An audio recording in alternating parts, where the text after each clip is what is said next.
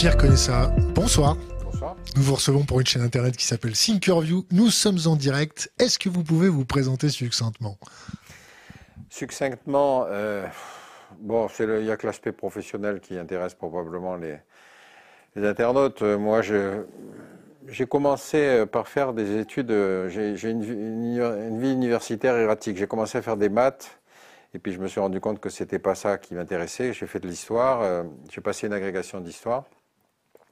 J'ai enseigné pendant cinq ans. Et puis ensuite, au bout de cinq ans, je m'emmerdais. Donc j'ai présenté l'ENA. J'ai réussi à l'ENA. Après l'ENA, j'ai été cinq ans juge administratif, ce qui est une fonction assez intéressante parce que c'est comment on juge les dysfonctions de l'administration. Et pareil, au bout de cinq ans, je m'emmerdais, donc j'ai commencé à changer, c'est-à-dire je suis parti au ministère de la Défense où je suis resté beaucoup plus longtemps, toujours par tranche de cinq ans parce que c'est à peu près la durée de mon cycle d'emmerdement, cinq ans. hein. Et donc euh, j'ai fait ça, puis après je suis parti sur les aides à la presse, puis après je suis revenu au ministère de la Défense. Enfin, à la Défense, j'ai fait tout sauf de l'administration. Et en particulier, chose particulièrement sulfureuse, j'ai fait de l'exportation d'armement. Parce que ça, ça fait partie de ces sujets qui sont des sujets dans lesquels, on, si tu veux, on y reviendra. Et puis euh, après, j'ai été dé- débauché par un copain qui avait créé une boîte d'intelligence économique. Donc pendant dix ans, j'ai dirigé une boîte d'intelligence économique dont que j'ai quitté après pour aller vers la voie royale de la retraite, là où je suis actuellement. Profession stable s'il en est maintenant, puisque je ne pense pas que je reviendrai dans le circuit professionnel. Voilà, donc c'est ça en gros. euh, Et maintenant j'écris, quoi. C'est plutôt ça mon, mon occupation. Donc on a décidé de vous faire revenir aujourd'hui pour, un, faire plaisir à la communauté qui était restée sur sa faim avec votre dernier passage, ton dernier passage il y a trois mois, où tu nous annonçais la sortie de ton prochain livre.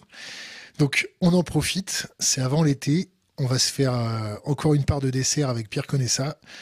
On voudrait parler de ton dernier bouquin. Comment il s'appelle? Le dernier bouquin s'appelle Vendre la guerre. Le Alors, complexe, Vendre la guerre, ça le bien, complexe militaro-intellectuel. ça tombe bien, on est en plein dedans. On est en plein dedans. Et, Et- surtout, on n'est pas dans la guerre. C'est ça le plus extraordinaire. C'est qu'il y a des gens qui veulent, voudraient qu'on fasse la guerre. C'est pour ça que le sujet me paraît être un sujet d'actualité. C'est un peu une drôle de guerre. Donc on va en profiter aujourd'hui euh, pour délayer ce qu'on n'a pas pu délayer la Ouais. dernière fois. On dit bonjour à toute la communauté. On en profite. Première question. C'est quoi une bonne technique pour vendre une bonne guerre? Il faut commencer par quoi? Bah, C'est-à-dire dans l'histoire, il y a suffisamment d'exemples. hein. Moi, j'avais commencé en quittant mes fonctions dans les affaires stratégiques en écrivant un bouquin qui s'appelle La fabrication de l'ennemi. Parce que euh, la meilleure définition de l'ennemi que j'ai trouvée, c'est la définition de Desproges qui disait l'ennemi est stupide parce qu'il croit que l'ennemi c'est nous, alors qu'en fait l'ennemi c'est lui. Et ça donne une idée assez précise de la manière dont ça fonctionne. C'est-à-dire, euh, la différence entre une dictature et une démocratie, c'est que dans une dictature, si un jour le chef se lève et qu'il dit on va faire la guerre, envahir le Koweït, exemple vécu, il a évidemment autour de lui des courtisans qui lui disent oui, quelle bonne idée, chef, on aurait dû y penser avant, chef. Dans une démocratie, c'est pas pareil. Dans une démocratie, il faut que la guerre doit être présentée comme démocratique, c'est-à-dire qu'il faut que l'opinion publique soit convaincue. Et donc, selon les circonstances historiques, là, cette fois, on a effectivement plusieurs types de fabrication de l'ennemi. Alors, par exemple, quand on est dans des conflits territoriaux du genre euh, récupérer l'Alsace-Lorraine, les faiseurs de guerre sont les historiens, les géographes, les juristes. Enfin, on explique, que, tu vois, par exemple, les géographes avaient inventé une notion qui m'a toujours fait rêver, c'est la frontière naturelle. Comme si, tu sais, il y avait un moment où Dieu avait décidé qu'il y avait des pointillés à tel endroit et que là, ça devait séparer deux pays. Euh, il y avait d'autres qui, qui disaient, mais ça, historiquement, cette terre est à nous. Donc, bon. Donc ça, c'était le, cas le plus simple. Dans les guerres de religion, euh, dans les guerres civiles, par exemple, on voit bien qu'il y a tout un certain nombre de conjonctions qui sont des intellectuels, qui sont des autorités religieuses, euh, qui sont des, pouvoirs locaux, qui vont expliquer que l'autre, c'est-à-dire le voisin, doit être tué. Alors le principe de la guerre civile, c'est qu'il vaut mieux le tuer vite, parce que sinon c'est lui qui risque de te tuer. Tu vois donc c'est une guerre sans front continu. Et donc ça, c'était la chose qui m'avait intéressé, c'est-à-dire pourquoi est-ce qu'on arrive à la guerre? Et donc j'ai essayé de prendre plusieurs types de, guerres. Bon, tu vois bien que par exemple dans la colonisation, on partait d'un espèce de principe au 19e siècle appuyé sur la révolution industrielle, c'est qu'on avait trouvé le moyen de faire progresser l'humanité, et donc on allait faire bénéficier un certain nombre de pays de ces progrès de l'humanité par la colonisation, par exemple. Et donc on était convaincu qu'effectivement, et enfin moi je suis né dans un pays de colonisé justement, parce que je suis né en Algérie, euh, on avait un discours qui consistait à dire, mais voyez, finalement, regardez tout ce qu'on leur a apporté. C'est des ingrats quand ils ont commencé à se révolter. On leur a apporté l'éducation, on leur a apporté la santé, etc. Mais tu vois que c'était un discours qui se construisait en, métropole, qui était répercuté évidemment par les, métropolitains qui vivaient sur place. Et puis, évidemment, ça paraissait comme une espèce de paradis, euh, en tout cas pour les, pour les, colons.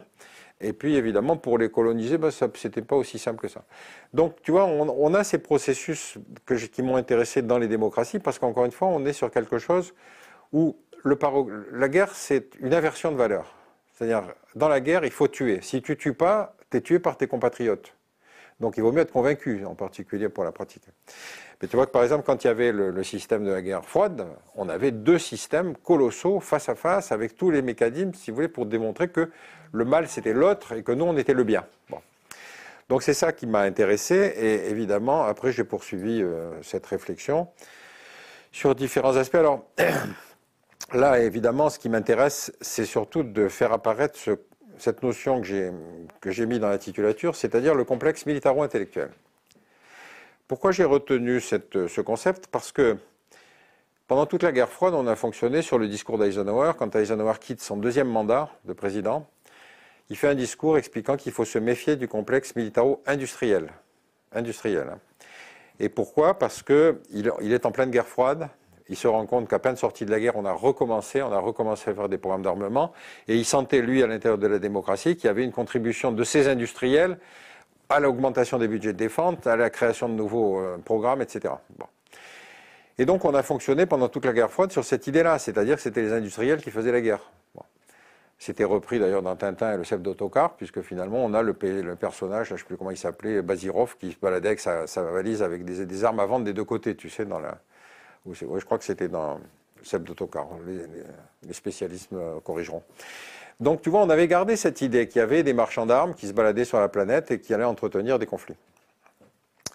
Bon, avec la disparition de l'URSS, on a basculé dans un nouveau système. Et c'est pour ça que j'ai pensé que la meilleure explication de ce qu'on vit depuis 91-92, la disparition de l'URSS, c'est le complexe militaro-intellectuel. Alors c'est quoi le complexe militaro-intellectuel? Ça regroupe qui? Comment ça se passe? Comment ça arrive dans nos oreilles et dans nos yeux? Le processus est une espèce de conséquence indirecte donc de la disparition de l'URSS. La disparition de l'URSS, évidemment, c'est un choc gigantesque, puisque l'ennemi qui, pendant 70 ans, avait structuré toute la pensée stratégique, hein, disparaissait. Euh, le conseiller de Arbatov, le conseiller de, Gorbatchev, avait dit euh, On va vous rendre le pire des services, on va vous priver d'ennemis. Et effectivement, son raisonnement était formidable, puisque effectivement, tout un système stratégique, à partir du moment où il n'y a plus d'ennemis. Euh, simplement, Arbatov s'était trompé sur quelque chose, c'est qu'il pensait que, avec la disparition du pacte de Varsovie, on aurait la disparition de l'OTAN. il s'est un peu trompé sur le sujet, mais ça voulait dire qu'il était bien dans l'idée que de toute façon, la déconstruction de l'ennemi devait aboutir à des conséquences de paix. Il y a eu des cas de déconstruction de l'ennemi qui ont abouti à la paix. Le complexe franco-allemand, si tu veux, la réconciliation franco-allemande, c'était après quatre guerres. Euh, il fallait des hommes d'État comme De Gaulle et Adenauer pour dire c'est fini, on arrête le match. Et c'est comme ça qu'on a construit l'Europe. Tu sais que la première fois que De Gaulle a invité Adenauer pour commencer à parler du traité de l'Élysée, il l'a invité à Colombey. Parce qu'il s'est dit, si je l'invite à Paris, il va y avoir des manifs. Donc il a préparé la chose, il se rendait bien compte, et pourtant Dieu, lui, on ne pouvait pas le soupçonner d'être un collabo. Donc euh, le fait qu'il ait senti la nécessité de prendre ses précautions montre combien les choses étaient encore vives. Et sur cette réconciliation franco-allemande, on va faire ensuite la construction de l'Europe. Donc euh, il y a bien des processus sociologiques qui sont intéressants à dépioter. On les comprend bien quand on est à la guerre froide, quand on est à la construction de l'Europe, etc. Mais à partir de 91, donc, on va avoir euh, deux évolutions significatives.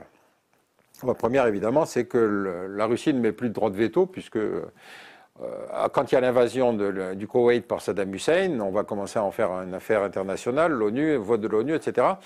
Et donc les, Occidentaux vont obtenir le mandat de l'ONU pour aller libérer le Koweït.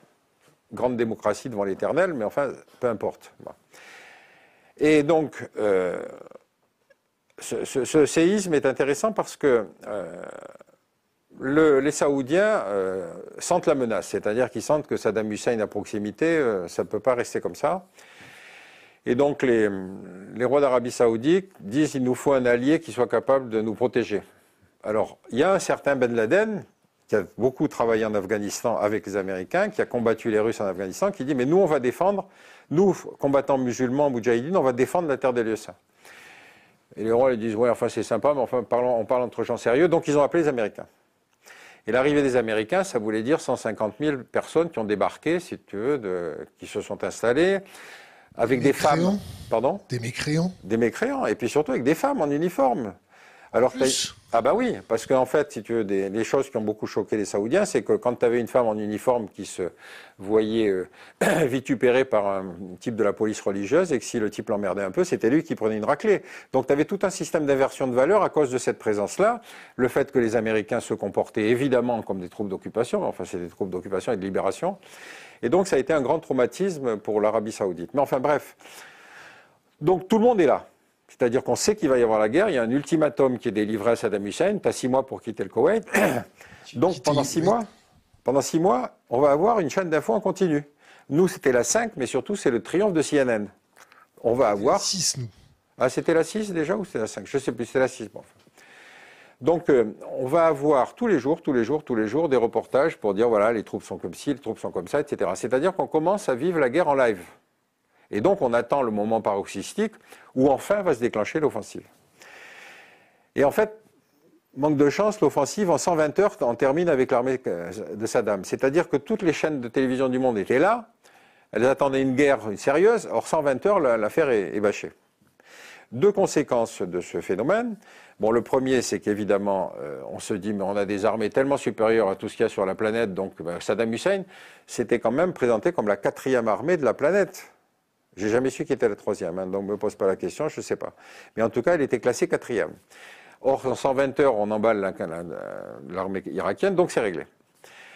Et donc, occidentaux, on se dit, ben ça va, maintenant, on a tué une, on a, comment dire, anéanti une armée d'une dictature du socialisme arabe, ça c'est important à comprendre, on a libéré un pays, euh, et puis en plus, on a une, la guerre devient un spectacle qu'on vit en live, qu'on vit en direct. Alors, euh, ces deux caractéristiques-là vont être extrêmement importantes parce qu'évidemment, à partir de 91, les Occidentaux vont se mandater comme gendarmes de la planète. C'est-à-dire, ils vont dire, bon, ben, puisqu'on a les moyens militaires, il faut intervenir.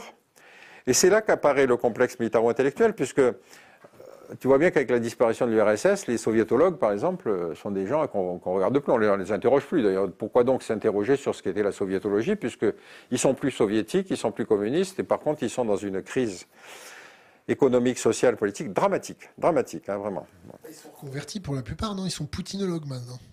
Alors non, parce qu'il y a une longue phase, si tu veux, de... il y a une longue phase où effectivement on ne leur posait plus la question, donc il y a eu une crise existentielle des soviétologues. Maintenant, ils réapparaissent. Maintenant, ils disent, voyez, on avait raison, on vous avait averti. Donc, euh, très rapidement, euh, on va donc faire des interventions qui n'ont pas une très grande signification stratégique, c'est-à-dire qu'on va utiliser des militaires en interposition, Sarajevo. Mettez-vous entre les deux trucs et vous allez les séparer, vous allez voir en apparition en, casque bleu, ils vont se calmer. Ils ne sont pas calmés du tout, on a quand même perdu une cinquantaine de types. Et donc, euh, mais la bonne conscience était là. De la même façon, Somalie, on intervient en disant comment c'est inadmissible que les chefs de guerre pillent les convois humanitaires, enfin c'est scandaleux, la population souffre, etc. Donc on fait l'opération où nous sommes, avec les Américains, avec les autres Occidentaux, etc. Mais, manque de chance, l'arrivée de l'aide humanitaire se fait par le port de Mogadiscio, le chef de guerre de Mogadiscio c'est le général Haïdid, donc on dit celui-là il faut s'en débarrasser. Bah, il était plus coriace qu'on ne pensait, puisque finalement, il fait tomber un hélicoptère américain dans une embuscade et il va y avoir une vingtaine de types qui vont mourir, des GIs. un film d'ailleurs. La chute du Faucon Noir, c'est ça? La chute du Faucon Noir, ils en ont fait un film. Et donc. Euh, qui était un peu arrangé, je crois bien, non? Je sais pas, je l'ai pas vu. Mais enfin, oui, ça doit être arrangé à Hollywood, je veux dire, c'est un peu sa, sa, mission. Mais ce qui est intéressant, c'est que l'opinion publique se retourne. On dit, mais est-ce que ça vaut la peine de faire mourir des GIs pour ces types? Et donc, à partir de ce moment-là, les Américains disent, les Africains, ils ont quasi démerdé. Quand on va monter l'opération turquoise au Rwanda, les Américains disent, non, non, nous, ça ne nous concerne pas. Donc, tu vois comment une opinion publique se retourne, si tu veux, dans cette phase d'euphorie qui était celle de la décennie 80-2000. Euh, Nouvel épisode, le 11 septembre. le 11 septembre, c'est effectivement un choc gigantesque, puisque c'est la première fois que les Américains connaissent la guerre sur le territoire que cette guerre est filmée en direct, puisqu'on a tous suivi l'écroulement des, Twin Towers, tous. Et donc, on se rend compte qu'il y a quelque chose qui est en train de se passer, qui évidemment est un profond choc traumatique pour les États-Unis. Et il va donc se passer quelque chose euh, qui est assez intéressant, justement pour essayer de cadrer sur ce, complexe militaro-intellectuel, c'est que, pardon, première chose, personne n'avait vu arriver le, risque Ben Laden. Or, quand même, c'était un type qu'on avait aidé euh, à combattre les Russes, il avait râlé à cause de la guerre du Golfe, etc. etc. Mais enfin, c'est pour dire que le système n'est pas, encore une fois, malgré tous les moyens de renseignement, n'est pas capable de tout percevoir et de tout anticiper. Mais euh, à cause de l'importance du choc psychologique que ça va représenter aux États-Unis, va apparaître une nouvelle strate de ce complexe militaro-intellectuel qui s'appelle les psys. Parce que face à un choc comme celui-là, tu as deux solutions. Soit tu te dis, c'est de notre faute, pourquoi nous? Donc il faut s'interroger sur ce qu'on a fait. Si, L'autre solution, c'est de dire non, non, mais on n'a pas à se poser interroger pour puisque nous sommes le bien. C'est donc que c'est l'autre qui est le mal. Et donc il faut le qualifier. Et donc, on va commencer à faire ce qu'on fait aujourd'hui avec Poutine, c'est-à-dire, mais en fait, ce type, il est un paranoïaque, psychique, schizophrène, euh, tout ce que tu veux, parce qu'il ne peut pas être normal. Et donc, le fait qu'il soit anormal suffit à excuser. Bon. Donc, on est dans quelque chose où tu vois que finalement, les, facteurs d'explication n'ont plus rien à voir avec une espèce de euh, euh, d'analyse froide de la situation, mais sur quelque chose où chaque société va se trouver ses explications pour euh, justifier la guerre. Et tu remarques qu'après ça, le 15 Saoudiens sur 19 terroristes, on se dit ciel. Eh bien, George Bush fait en, janvier 2002 un discours disant que c'est l'Iran, l'Irak et la Corée du Nord les axes du mal. Alors moi, je me suis beaucoup posé la question de savoir comment on avait évité l'Arabie saoudite. Parce que quand même, c'était tellement évident. Dès le 12 septembre, il y a une boîte de relations publiques américaine qui s'appelle Corvis, qui vient voir l'ambassade d'Arabie Saoudite et qui dit Vous savez, vos affaires, ça va mal. Hein. Vous avez tort de vous, de, dédaigner les questions de relations publiques parce que là, maintenant, vous êtes au, cœur du cyclone. Et alors, Corvis, qui va obtenir vite un contrat assez juteux, qui va se poursuivre encore pendant assez longtemps, puis Corvis ayant été racheté par Publicis, on continue sur le même sujet. Bref.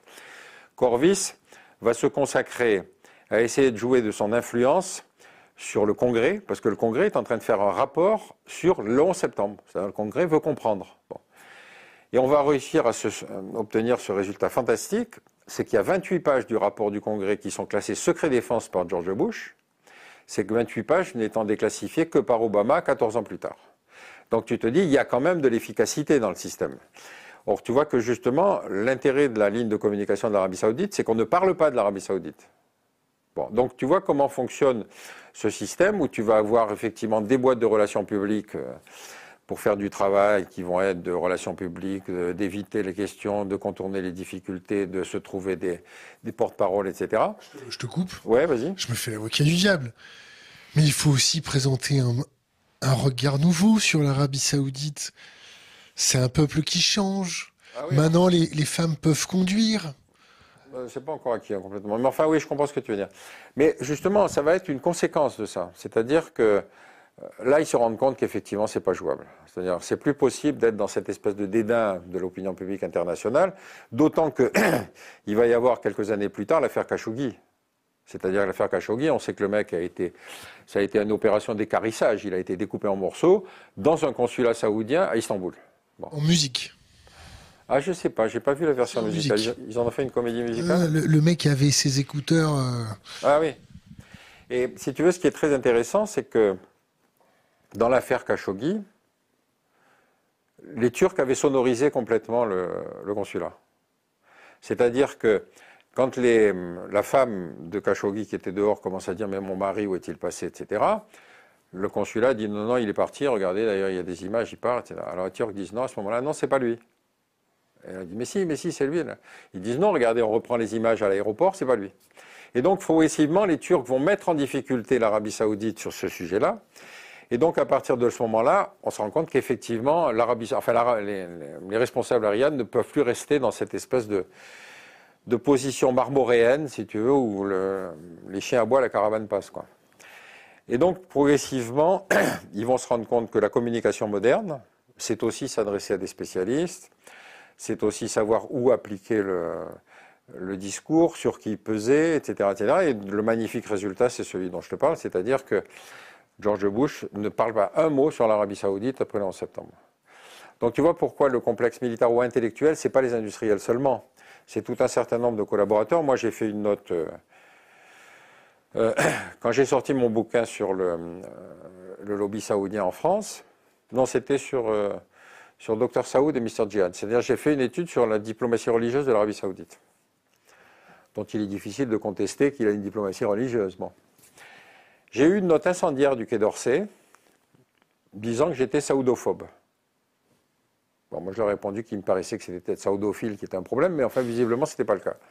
Et donc tu as à l'intérieur du système des gens qui sont prêts à écrire des textes complètement ignominieux sur le sujet. C'est-à-dire, si tu critiques l'Arabie saoudite, c'est que c'est saoudophobe.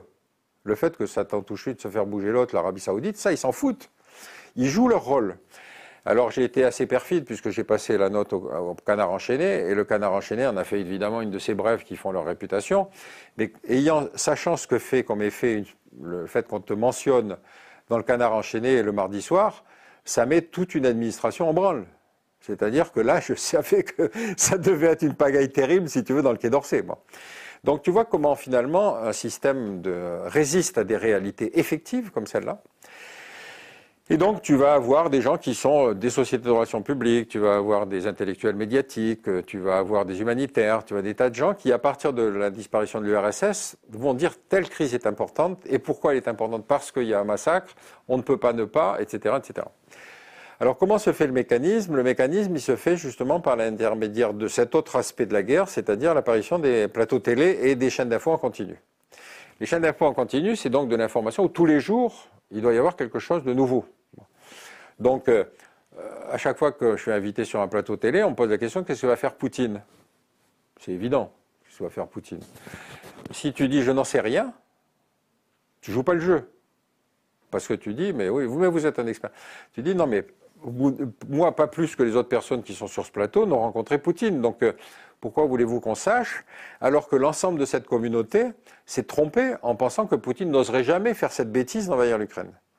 Donc tu vois, quand euh, je dis euh, c'est un système qui mélange une alchimie des plateaux télé avec un certain nombre de spécialistes, entre guillemets experts, etc., qui vont venir pour expliquer la, chose. Si on transpose l'analyse sur un sujet qu'on a tous vécu, qui est le Covid. Le Covid, c'est prodigieux, maladie que personne ne connaît, mais tout à coup, les plateaux télé sont peuplés de spécialistes du Covid. Alors ça va être le mec qui est neurologue, le mec qui est euh, spécialiste des allergies, euh, le mec qui est pneumologue, enfin j'en sais rien. Mais tu vas avoir plein de spécialistes du Covid, d'une maladie que personne ne connaît. Mais parce que l'attirance médiatique, c'est-à-dire la capacité à apparaître dans un média, tout à coup change les termes du débat. C'est l'apparition dans le média qui fait l'expert, c'est pas la connaissance du sujet. Donc tu vois bien qu'avec le, avec le, le cas du Covid, là, ce sujet où on a beaucoup moins de composantes, tu vois bien que on a dû drainer, je ne sais pas, 30 ou 40 ou 50 spécialistes du Covid, encore une fois, d'une maladie que personne ne connaissait. Donc tu vois comment le, mécanisme médiatique, si tu veux, change le processus décisionnel et en tout cas s'adresse à l'opinion pour donner le sentiment qu'on maîtrise le sujet, pour montrer qu'on interpelle le politique sur ce qu'il doit faire, pas faire, etc. J'ouvre une parenthèse.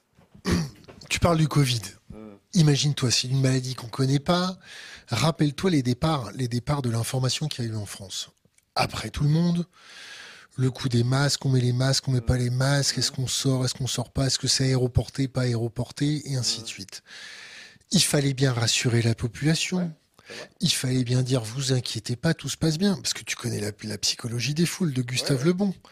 Une foule qui est en panique à l'âge mental d'un gamin de 5 ans. Donc, bon papa de l'État, avec sa ministre de la Santé, a rassuré c'est un scandale, c'est un scandale sanitaire pour plus tard. On, gérera ça dans les dix prochaines années. Qu'est-ce que ça aurait changé? Si quoi? S'il avait inquiété, c'est-à-dire en disant ne sortez plus de chez vous. Bah, c'était pire.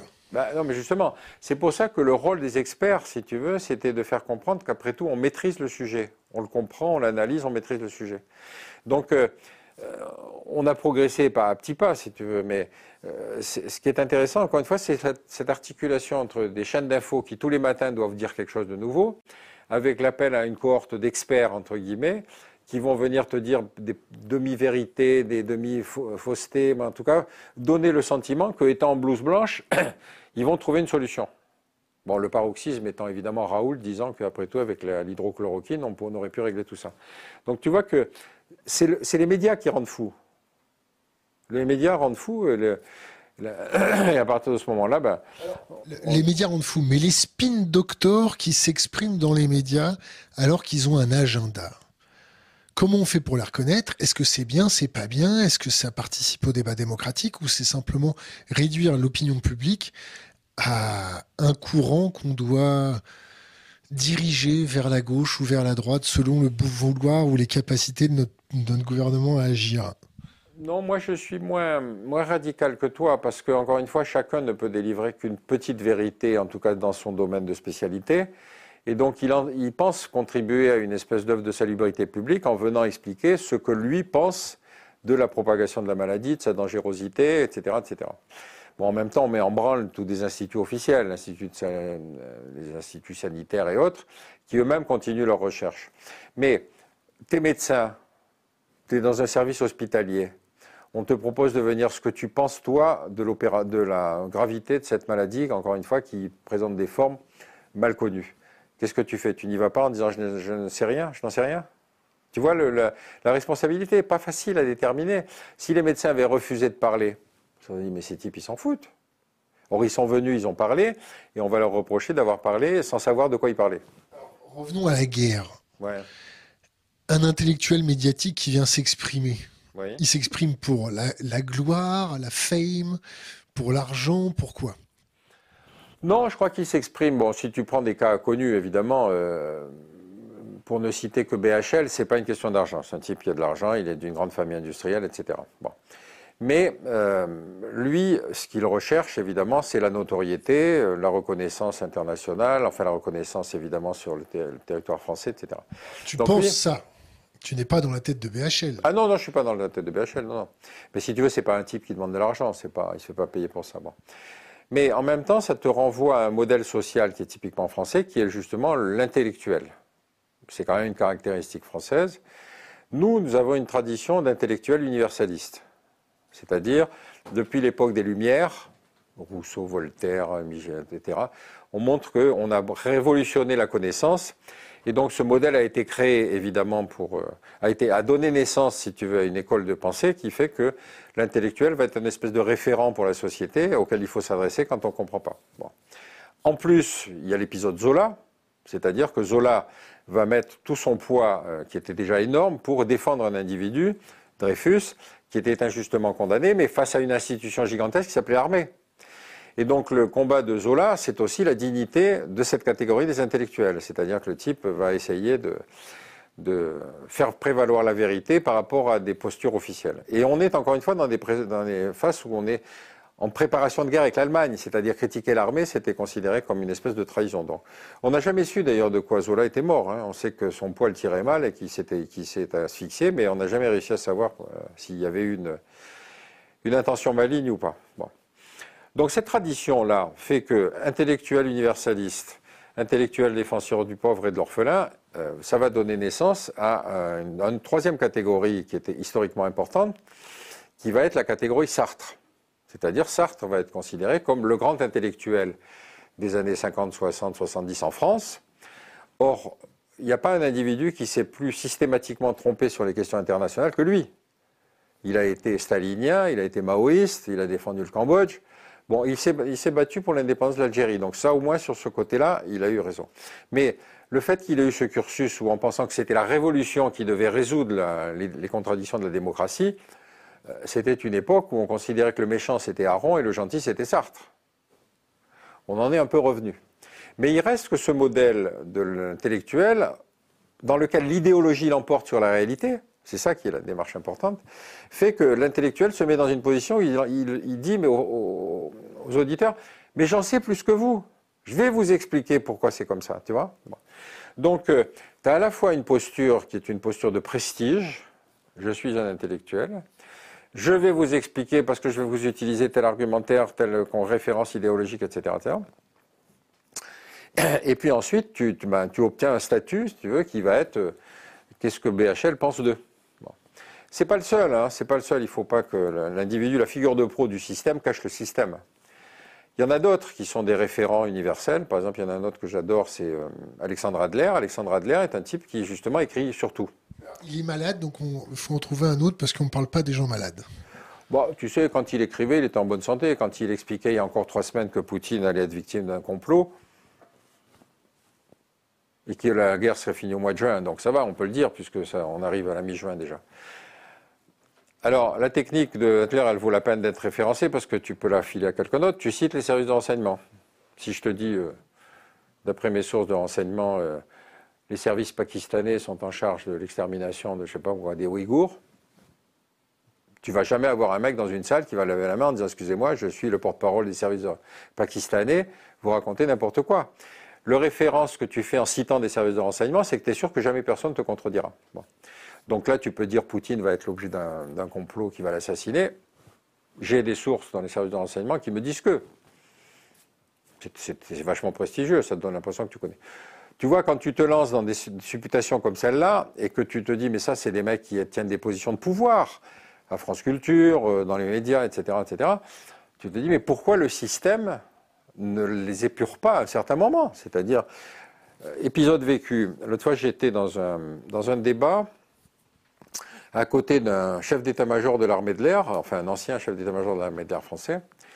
On se met à discuter, on se connaissait depuis longtemps. Il me raconte son entretien avec BHL sortant de l'Elysée pour aller faire la guerre en Libye. Et BHL vient lui expliquer à lui comment il fallait faire la guerre aux Libyens. Or, lui avait fait la guerre aux Libyens puisqu'il avait combattu pendant, pour l'histoire de la bande d'Aouzou, donc quelques années plus tôt. Il me dit, ce type est fou. Ce type est fou. Bref. On va dans le débat, on discute, etc. On sort, et qui on voit inviter en vedette américaine BHL.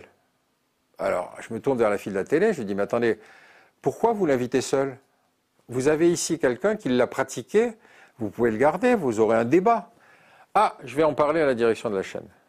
Tu vois ce que je veux dire? Tu vois comment le système se met en place? Le problème, c'est effectivement de le dépioter, de le faire que tu, te, que tu expliques ces excès, si tu veux, que, ça génère. Et encore une fois, c'est prise de position parce que le destinataire final de ce complexe militaro-intellectuel, c'est de peser sur le politique. C'est ça la chose.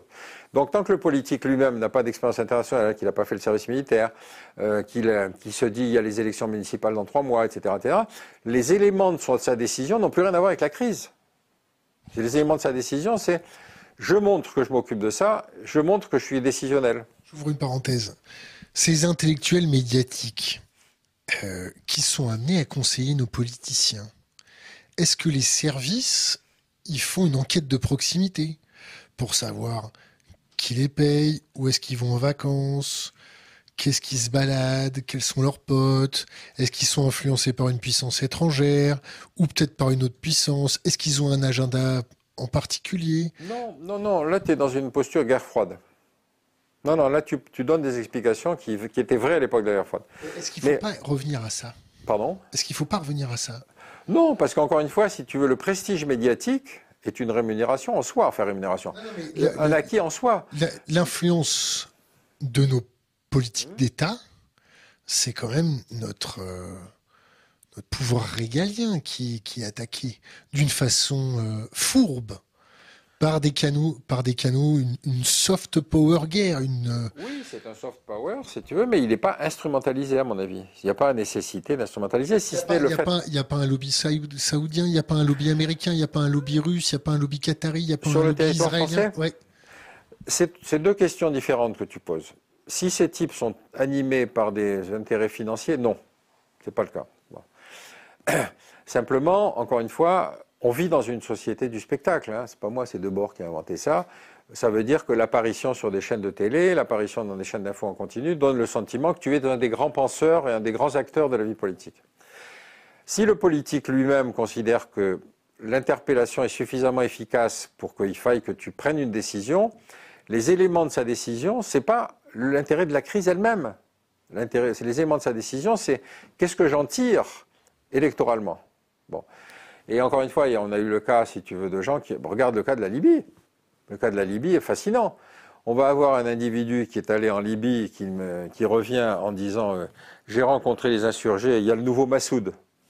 Tu vois la référence. Il y a le nouveau Massoud, il faut aller les aider. Et il va réussir à convaincre un président de la République qu'il faut absolument solliciter un mandat de l'ONU pour aller empêcher les Kadhafi de profiter de sa supériorité aérienne, puisque tu te souviens qu'il y avait des manifestations dans toute la partie orientale de la Libye et que par contre Kadhafi tenait sa capitale et l'essentiel de son armée, et donc il avait une supériorité que les autres n'avaient pas, c'était effectivement son, armée de l'air. Donc, on fait adopter un mandat à l'ONU qu'on appelle un mandat d'interdiction de survol, c'est-à-dire que les forces aériennes françaises et anglaises devaient empêcher les forces libyennes de décoller, chose qui effectivement euh, s'est passée. Mais il y a un moment où, sur le terrain, euh, commence à apparaître l'idée qu'il y a une colonne de chars qui se dirige vers Tripoli. Ah oui, mais alors, est-ce qu'on est dans le mandat ou pas? Donc très rapidement, le mandat d'interdiction de surpôle va devenir un mandat non, non explicite de destruction d'une colonne de chars. Et à partir de ce moment-là, si tu veux, on devient acteur de la guerre. Bon. Et encore une fois, sans que ça soit explicité comme tel. Mais le ressort premier, tu te souviens, c'est la position de BHL, qui va réussir à convaincre un homme d'État que, effectivement, il y a beaucoup de choses à tirer de cette action, puisque personne adorait euh, Kadhafi. Kadhafi était l'exemple même, si tu veux, du, de l'individu qui était un peu starbé, qui était à la fois un grand leader et en même temps une espèce de délire. Enfin, c'était étonnant. La Libye des Libyens était une Libye où les gens vivaient bien, ils répartissaient la, manne pétrolière. Euh, euh, simplement, il y avait la censure absolue. Et puis, il y avait évidemment police politique, tout ce que tu veux. Mais l'idée de détruire un régime comme celui-là, vu de Saint-Germain-des-Prés, c'est une mission de service public. Donc le fait que notre individu aille voir le président en disant j'en viens, il y a une insurrection, il faut les protéger, etc. Nos avions, ben, ils ont commencé à bombarder la pseudo ou la soi-disant colonne de chars. Et à travers le bombardement de la colonne de chars, il y a tout le reste qui va s'enchaîner, c'est-à-dire le fait que effectivement euh, Kadhafi est paralysé, il n'a plus le moyen d'utiliser son armée, qui commence à bouger, etc. Et finalement, il est intercepté par les, par les insurgés et il est euh, lynché. Donc tu te dis, euh, on voit bien comment quelque chose dont on pouvait justifier au départ que c'est à partir d'une bonne intention débarrasser la terre d'une dictature, mais enfin, si c'était devenu une mission de service public, il y aurait beaucoup de boulot, quoi. Et donc, euh, on avait choisi cette cible. Je laisse tomber l'idée que Sarkozy ait pu toucher du pognon de Kadhafi ou pas, j'en sais rien, je m'en fous. Ce qui m'intéresse, c'est comment on convainc une société et son armée de vouloir intervenir dans un conflit en disant on ne peut pas ne pas. Voilà. Donc c'est ça qui m'a intéressé tous ces gars qui sont répandus sur les plateaux télé, est-ce qu'il y a quelqu'un qui les tient euh, comptables de ce qu'ils ont raconté Ah non, ah ben non, ah ben non, surtout pas. Si tu veux, euh, je te prends l'exemple de Sartre, mais je pourrais te le prendre pareil pour BHL. Ce sont des intellectuels téphales, c'est-à-dire ce sont des gens sur lesquels aucune critique n'accroche, aucune. Par exemple, BHL est interviewé sur une chaîne de télé deux ans après le renversement de Kadhafi. On est dans la deuxième période de la guerre civile libyenne. C'est la deuxième bataille de Tripoli. Et donc le, journaliste pose la question à BHL et BHL dit cette phrase extraordinaire. Il dit Tant mieux si j'y suis pour quelque chose. Tu vois ce que je veux dire? C'est-à-dire que euh, on a effectivement, mais je te pourrais t'en citer d'autres exemples, de gens qui de toute façon ne considèrent qu'ils avaient tort, raison à l'époque et qu'ils ont encore raison aujourd'hui, même si c'est exactement l'effet néfaste. Regarde, l'impact des guerres qu'on a déclenchées après le 11 septembre. L'Irak, Afghanistan, 20 ans de guerre en Afghanistan pour voir revenir les talibans, destruction de l'Irak, destruction, hein, parce que la campagne aérienne sur l'Irak euh, déclenchée par George Bush, c'est on rase tout et puis ensuite il demande la paix. Et donc, quand les troupes débarquent en Irak et que les mecs n'ont plus ni l'eau, l'électricité, ni la sécurité, etc., etc., qui mettent une espèce de branleur qui s'appelle Bremer, gouverneur général de l'Irak, un Américain qui avait probablement jamais mis les pieds hors des États-Unis, ce type va démonter tous les services de sécurité, tous les services de police, etc. Et donc, on va rentrer dans cette période de guerre civile irakienne. Et le discours des Américains, c'était oui, mais vous avez de la chance, maintenant vous avez la démocratie. Alors, tu vois l'adéquation entre l'outil militaire et l'objectif politique. Si tu détruis un pays, que les mecs se sentent plus mal qu'à l'époque de la dictature, on ne peut pas dire que tu es rempli ton objectif politique. Donc, euh, après, euh, l'effet induit, ça va être la Syrie, etc. Et donc, maintenant, on a laissé au Moyen-Orient une pagaille comme c'était inimaginable. Ce qui est intéressant, encore une fois, dans ce complexe militaro-intellectuel, reprenons le cas de l'Irak. Donc tu vois que, alors que ça n'avait aucun rapport, que les Irakiens n'avaient aucun rapport avec les attentats du 11 septembre, donc George Bush va décider de l'invasion de l'Irak. Il y a deux forces politiques qui poussent George Bush à cette décision. La première, c'est les néoconservateurs. Les néoconservateurs sont ces gens qui, à part le 91, se sont sentis tout à coup pousser des ailes, puisqu'ils disent, voyez, on est la seule superpuissance. Si nous avons gagné, c'est que nous sommes le camp du bien, et donc il faut qu'on répande le bien sur la planète. C'est une tradition américaine qui est assez ancienne. Hein. N'oublie pas que les pères fondateurs arrivent aux États-Unis. Ils édictent une théorie qui s'appelle la théorie de la destinée manifeste, c'est-à-dire manifestement, Dieu nous a mandatés pour faire de ce pays le paradis sur terre. Ensuite, ils vont étendre le paradis en Amérique latine avec différentes interventions. Enfin, tu vois la conception que ça traduisait derrière. Et donc, tu, ces néoconservateurs se disent en 91, ben voyez, finalement, l'empire du mal a disparu, donc c'est que nous avons raison, donc nous sommes le camp du bien. Donc cela entoure euh, George Bush. Ensuite, tu vas avoir les néo-évangéliques. Les néo-évangéliques, c'est la phase protestante du radicalisme religieux.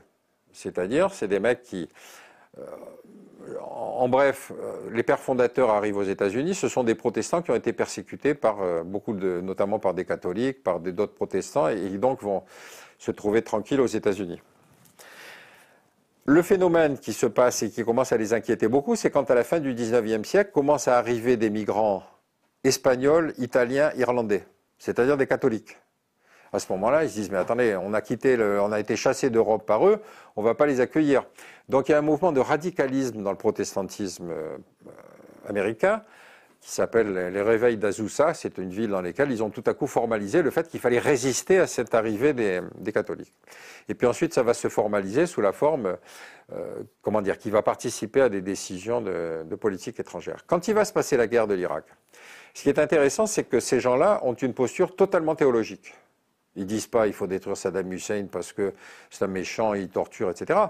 Ils disent le Messie nous a l'Ancien Testament garantit que le retour du Messie se fera quand sera constitué le Grand Israël. Donc l'une des conditions, c'est la disparition de Saddam Hussein. Donc ils vont appuyer cette guerre pour des raisons encore une fois totalement théologiques. Et donc tu te dis, mais attends, euh, on les a pas vus arriver ou quoi? Si, on les a vus arriver. Simplement, on faisait comme si, puisque c'était le camp du bien et que l'autre c'était le camp du mal, il n'y avait pas à chercher euh, les excuses. Donc tu vois comment des strates très différentes et qui, encore une fois, n'ont rien à voir avec des questions stratégiques, vont décider d'intervention militaire. Et j'ai calculé que depuis 91, porté par cette espèce d'ubris, euh, cette ivresse guerrière qui nous a occupés après la disparition de l'URSS, on a fait une trentaine d'interventions militaires. Une trentaine. On a fait quatre guerres en Irak, en, Moyen-Orient, on a fait un certain nombre d'interventions en Afrique, enfin bon. Donc, quand tu te mets de l'autre côté, c'est-à-dire tu te mets du côté de Poutine. Ou Saddam. Ou, Saddam. Bon, Saddam, il avait disparu, emporté à, notre affection, comme tu le sais. Mais quand tu, te dis aujourd'hui, Poutine, il dit, mais attends, ces mecs, ils n'ont pas cessé d'intervenir sur la planète entière. Ils ont étendu l'OTAN en dépit des, des, promesses orales qui avaient été faites à, à Yeltsin. Euh, et finalement, même quand il y a eu le cas de la Serbie, tu te souviens l'affaire de Yougoslavie, la Serbie, donc, qui était à l'origine de la guerre civile, pendant laquelle on était intervenu, on avait réussi à établir des conditions de la paix, enfin avec l'aide des Américains, etc. Mais il leur reste un morceau qui s'appelle le Kosovo. Le Kosovo, c'était une région qui était maintenant peuplée, d'albanophones. Mais les Serbes disent Ah non, non, non, ça c'est pas possible, c'est la terre où est née la Serbie. Tu vois, tu reconnais un certain nombre de discours euh, utilisés un peu partout aujourd'hui. Vous ne pouvez pas toucher à cette terre parce que historiquement, c'est la nôtre. Donc nous, occidentaux, on va dire non, non, c'est pas possible qu'on laisse les Serbes massacrer des Kosovars, massacrer des albanophones, donc on va bombarder la Serbie. 50 jours de bombardement. Les Russes, qui se sentent solidaires des Serbes, parce qu'encore une fois, c'est la même école religieuse, c'est les orthodoxes, machin, etc., euh, ils l'ont en travers de la gorge. Ils disent, mais enfin, vous auriez pu nous associer parce qu'on aurait peut-être pu convaincre. Mais tu vois qu'on est dans un cas où on va bombarder pour pouvoir libérer un territoire, alors qu'aujourd'hui on voudrait interdire à Poutine de bombarder pour libérer un territoire. Tu vois l'inversion du, système. Donc euh, les Russes ont eu ce sentiment que l'extension de l'OTAN qui est arrivée à leurs frontières, l'idée qu'on puisse avoir des missiles balistiques juste à la limite de la frontière de la Russie, le fait qu'il reste 20 à 25 millions de Russes hors de Russie on a un problème sur le, sur ventre qui est très lourd. Et donc, encore une fois, si à chaque fois tu vois arriver des gens qui disent non, non, il faut faire ci, il faut faire ça, il faut faire ci, il faut faire ça, ils ne veulent pas se rendre compte que derrière, il y a une espèce de, bombe à retardement. Tu vois, si on fait semblant que les Russes, la, revendication des Russes ne peut pas être prise en considération parce qu'ils ont envahi, ce qui est vrai, en même temps, on se dit, mais qu'est-ce qui se passe demain s'ils décident de faire la même chose au Kazakhstan? C'est pas l'OTAN qui va aller défendre le Kazakhstan. Donc, au lieu de se mettre dans une posture de diplomatie et de négociation comme le fait Macron, tu as encore sur les plateaux télé des tas de gens qui disent non, non, il faut faire plus, il faut faire moins. Nous, les Français, on n'est pas assez ci, on n'est pas assez ça. Voilà. Donc c'est ça que le complexe militaro-intellectuel, encore une fois, avec l'idée de surtout pas y aller faire la guerre. Il hein. ne faut pas, confondre quand même. Hein. C'est du militaire de plateau télé. C'est du belliciste de plateau télé. C'est du militaire. Les militaires, c'est une génération qui apparaît maintenant. Les militaires sont pas bellicistes pour un sou d'habitude. Ben non, ils sont pas bellicistes. Ils savent ce que c'est que la guerre, à la différence de BHL, si tu veux. Mais non. Encore une fois, c'est pas la génération de Malraux ou de Régis Debray. Ils vont pas faire la guerre. Ils disent il faut envoyer des militaires. Et donc les militaires disent oui, d'accord, nous on veut bien, mais nous on est fait pour faire la guerre, on n'est pas fait pour faire de l'interposition, on n'est pas fait pour faire de l'humanitaire, on n'est pas fait pour ça. Ils refusent pas, ils sont obéissants. Mais enfin, ils se trouvent dans des difficultés. Je te dis l'exemple de la Somalie est très, très significatif. Par exemple, Somalie. Quand euh, on commence à comprendre qu'il y a des gens qui pillent les convois humanitaires. Donc c'est un côté scandaleux. On pille les convois humanitaires alors que c'est destiné à nourrir des populations affamées, etc. J'en parle avec Broman. Ronnie Broman, qui me dit J'ai appelé mes équipes sur place. Ils me disent que les types qui attaquent les convois ne sont pas des voleurs. Ils ne vendent pas, ils ne revendent pas. Ils apportent la nourriture à leur clan parce qu'ils estiment qu'ils sont mal servis. Donc il essaye, les, types lui disent si on augmente le flux, on peut calmer euh, une partie de la violence locale. Et donc il va essayer d'aller à Bruxelles, à New York pour plaider l'augmentation. Et pendant qu'il est là-bas, Kouchner, ancien humanitaire, devenu ministre, décide l'intervention militaire. Tu vois le changement de posture? On a donc des mutations comme ça, de gens qui progressivement ont participé à ce complexe militaro-intellectuel pour aboutir à l'usage de la force armée, euh, ce qui n'a réglé strictement aucune crise, aucune, si ce n'est la crise du Kosovo. Revenons, revenons à la, à la population, nous, nos amis, les, gens qui travaillent dans nos quartiers, mmh. nos agriculteurs, des gens normaux. Euh, quel est l'intérêt de les convaincre à aller en guerre? En général, les populations n'ont aucun intérêt à aller en guerre. On a vraiment l'impression qu'on leur vend une route bien balisée pour aller faire la guerre. Ben, si tu veux, l'histoire de la France, c'est l'histoire d'un empire colonial quand même. Hein. Ils, vont se faire calmer à l'arrivée de l'hiver quand même. Pardon, ils vont se... Ils vont, se faire calmer à l'arrivée de l'hiver. Plus de gaz, plus de matières premières, la facture énergétique. Alors ça c'est autre chose. Ça c'est les conséquences de la crise ukrainienne. Mais tu, ta première question c'était comment est-ce qu'on convainc l'opinion? Bon. Première remarque, on est convaincre. Je dirais influencer l'opinion. Oui, influencer si tu veux. Première remarque, on est dans des armées de métier. Algérie euh, avait définitivement bloqué l'idée d'envoyer des membres du contingent, si tu veux, sur des théâtres extérieurs. On a pu encore le faire en Yougoslavie, mais dans l'ensemble, après ça, c'est euh, pas de pas d'envoi du contingent de, de, si tu veux, sur des lieux de crise. Et donc, quand Chirac décide la professionnalisation, à ce moment-là, on n'est qu'une armée sur laquelle il n'y a aucun doute, c'est-à-dire c'est le bras armé de l'État. Le, on se trouve alors à ce moment-là avec un outil qui est beaucoup plus facile à utiliser. La question, c'est de convaincre le politique qu'il faut utiliser ce moyen-là. Et donc, euh, à la limite, l'opinion publique importe peu. En quoi elle est concernée? Parce que c'est plus ses enfants qui vont se battre. Au contraire, ça donne le sentiment que la France est une puissance, que la France, on va l'interroger pour euh, essayer de résoudre la crise en Yougoslavie, qu'on va essayer de résoudre la crise à tel endroit, etc. Regarde le, regarde le processus euh, Chirac-Sarkozy-Hollande. Quand George Bush décide d'envahir l'Irak, euh, encore une fois, qu'il n'avait aucune responsabilité dans les attentats du 11 septembre, Chirac dit non. Il dit non, non, non, c'est une connerie, on n'ira pas et on mettra notre veto. Ce qui était vraiment le crime de lèse-majesté suprême. Bon, il se trouve qu'il était avec les Russes en plus, à dire qu'ils mettraient leur veto. Mais pour les Américains, c'était un choc. Euh, ma fille était aux États-Unis à ce moment-là. Moi, j'y suis allé aussi. Le French bashing aux États-Unis, ça délirait absolument. Ils ont changé le nom des frites, rien que pour oui, Oui, ils ont changé le nom des frites. Les French fries, c'est devenu, je sais pas quoi, les Liberty, Fries. Mais c'est surtout cette espèce d'idée que comment pouvait-on contester la décision de la plus grande démocratie du monde? Et donc... Euh, le bras armé de Dieu le bras armé de Dieu, et surtout, euh, effectivement, lui, alors George Bush, c'était l'exemple même du Ben Laden local, parce que, tu sais, dans ces radicalismes religieux, qu'ils soient d'ailleurs musulmans, néo-conservateurs, néo-évangéliques, juifs, euh, hindouistes ou bouddhistes, tu as un phénomène, c'est ce qu'on appelle la renaissance. Dès que tu adhères à cette idéologie, tu reviens un reborn.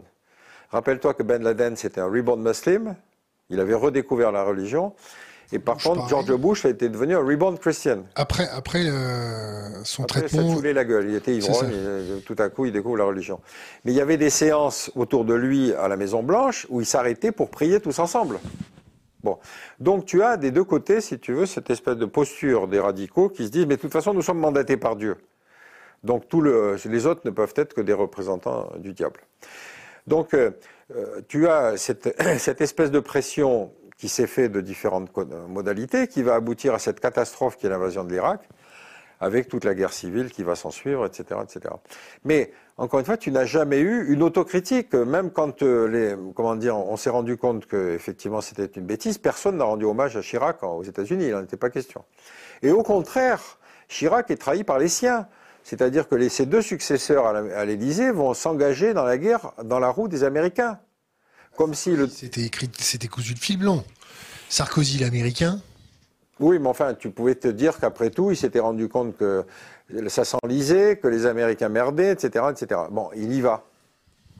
Il faudra en parler avec lui, il faudrait l'interviewer. Mais l'autre, après Hollande, président du Conseil général de la Corrèze, qui y va aussi, tu te dis, mais qu'est-ce qui a pu les motiver pour aller se mettre dans ce, dans ce bourbier? Donc tu vois qu'il y a un processus décisionnel qui ne concerne absolument pas l'opinion.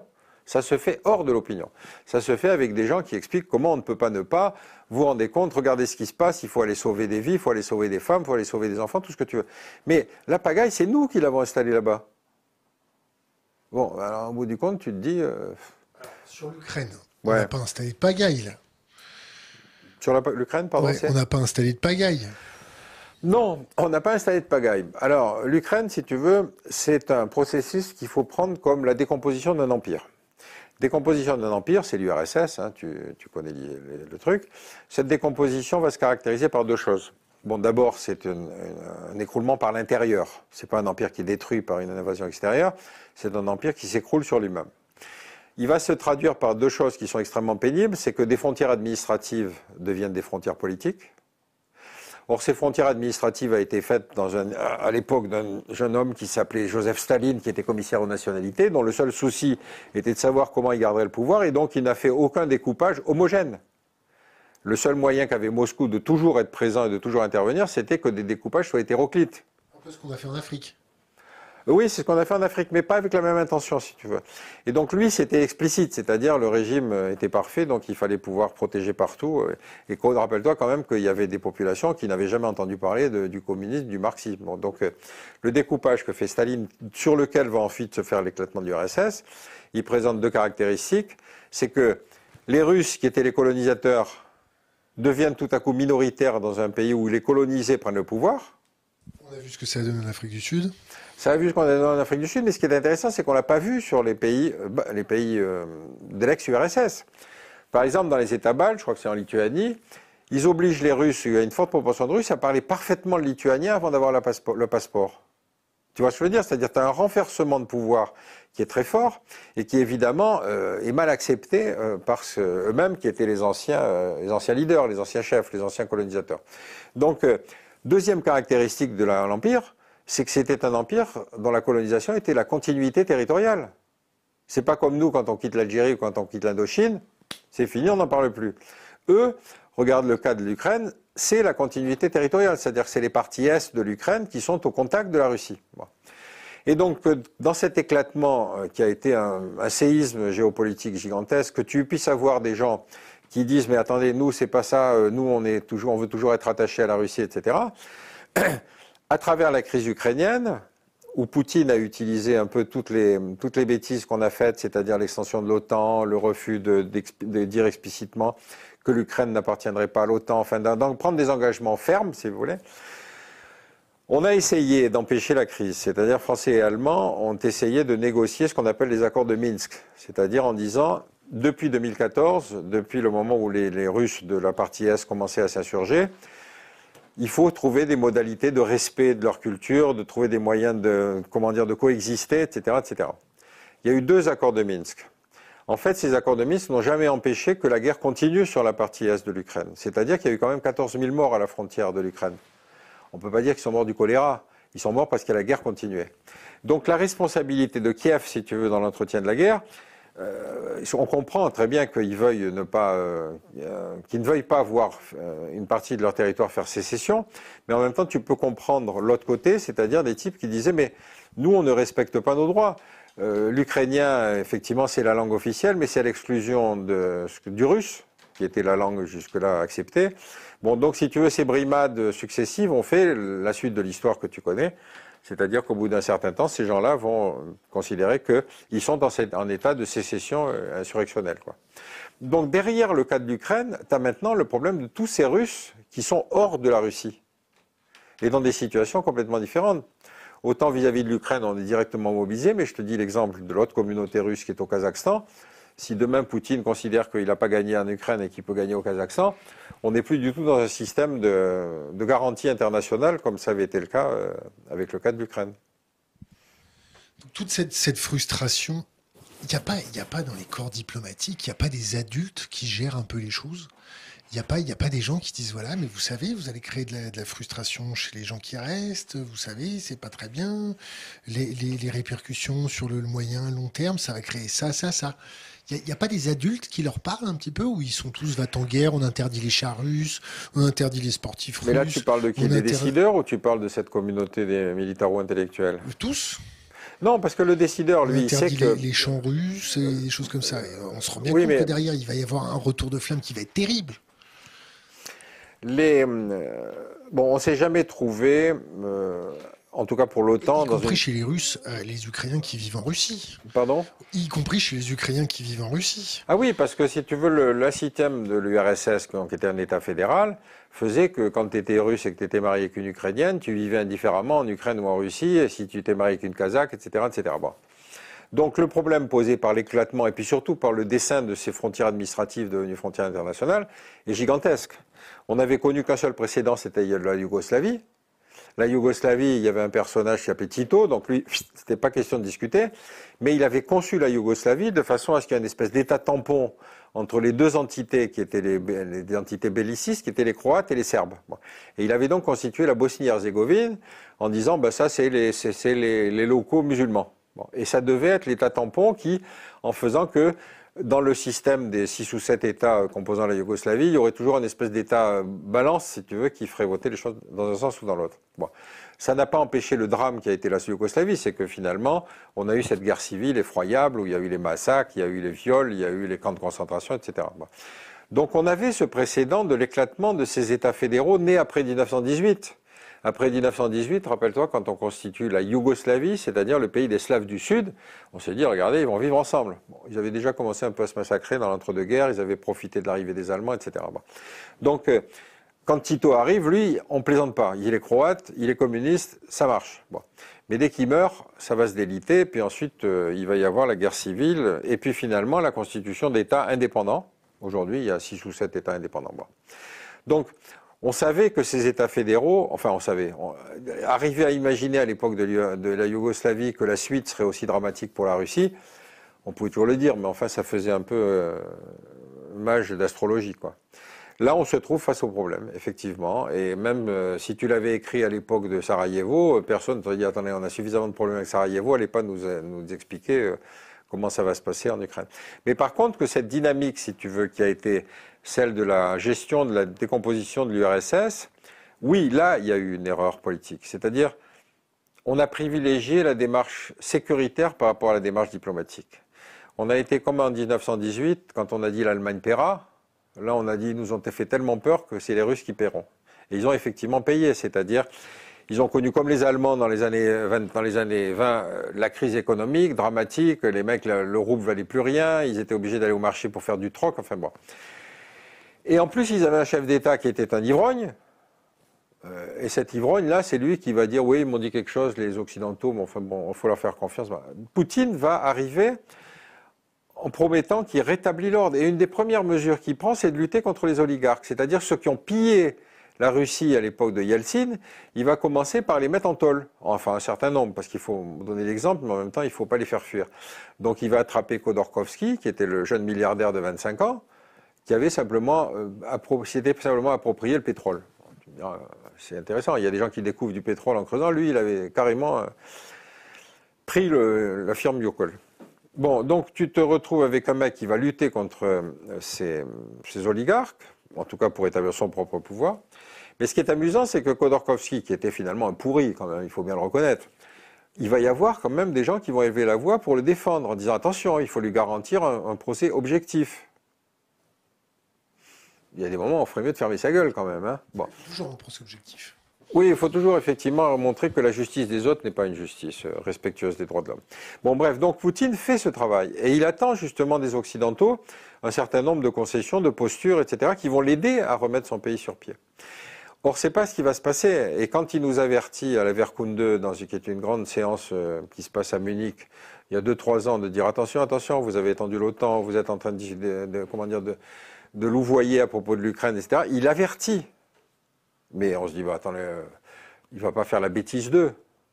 Et tu vois bien que 90% des gens, avant l'invasion de l'Ukraine, pensaient que Poutine ne ferait pas la bêtise d'eux. Or, il l'a faite. Donc, il faut essayer de comprendre pourquoi il l'a faite. Il faut essayer de comprendre pourquoi ils n'ont pas anticipé. Oui, mais encore une fois... Pourquoi ils n'ont pas anticipé? Parce, qu'ils ne vont jamais sur place, ils parlent pas la langue, ils connaissent personne, ils ont appris le pays dans des livres qui ont été écrits par les mêmes euh, clones qu'eux. Ça, ça vient de quoi? Pourquoi, pourquoi Alors, on, on, va recentrer que sur nous, les Français. Pourquoi nous, les Français, on est devenus complètement aveugles, voire borgnes dans le meilleur des cas? On n'a plus de souveraineté en termes de politique extérieure. On est suiviste on, se fait abreuver de, renseignements qui viennent même plus de nos, propres tuyaux d'information. Et ça vient de quoi? Et, maintenant, en plus, on est remplacé par des intellectuels médiatiques qui ont plus d'informations que tout le monde. Mais la majeure partie, ils ont l'air de se planter. Ils prétendent qu'ils ont plus d'informations que tout le monde. Mais je, je reviens sur cet exemple de ce chef d'état-major de l'armée de l'air. Lui, il savait ce que c'était que l'armée libyenne. Donc la question, c'est pas ce qu'il ait pu expliquer, qu'il ait pu dire attention, il ne faut pas faire ça. L'importance, encore une fois, c'était que médiatiquement, politiquement, on avait un chef d'État qui s'est dit tiens, c'est l'occasion d'avoir une grande victoire diplomatique pour la France. Et donc, ça s'est traduit par ce mandat d'interdiction de survol aérien qui s'est transformé par une mission de bombardement au sol. Donc, tu vois, le glissement n'est pas une espèce de. Euh, comment dire C'est un espèce de processus par étapes. Et puis finalement, au bout du compte, quand euh, ben, Kadhafi est lâché, ben, on se dit, ben, après tout, c'est un dictateur de moins sur la planète. Ce qui va suivre est pire que ce qu'il y avait avec Kadhafi, mais encore une fois, on arrête les compteurs à ce moment-là. On dit, bon, c'est pas grave, nous, ça ne nous concerne plus. Donc, euh, je suis euh, je, suis pas du tout dans une lecture mécanique, tu vois, de la façon dont les décisions se prennent parce qu'encore une fois, elles sont ponctuées par des échéances électorales, par des majorités parlementaires, par des interpellations sur plateau télé, par des actions de, des grands discours euh, de, ces différentes strates du, du complexe militaire ou intellectuel.